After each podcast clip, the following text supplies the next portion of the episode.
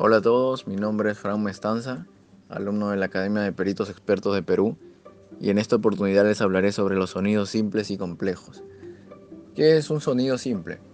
Un sonido simple es aquel que es consecuencia de un tipo especial de movimiento recurrente de una partícula, denominado movimiento armónico simple.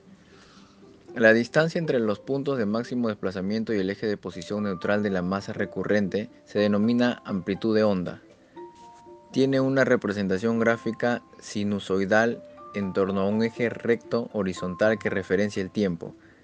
Es conveniente recordar que los desplazamientos de masas con este movimiento son siempre una línea recta y los sonidos que representa son percibidos por el oído humano con un tono puro continuo. ¿Qué es un sonido complejo? Un sonido complejo es aquel que no es simple o sinusoidal. Todos los sonidos del habla son complejos, ya que necesariamente toda producción acústica humana ha de atravesar la cavidad bucal viéndose sometida al efecto de resonancia. Todos los sonidos del habla se corresponden con ondas complejas, de la misma forma que ocurre con los sonidos simples.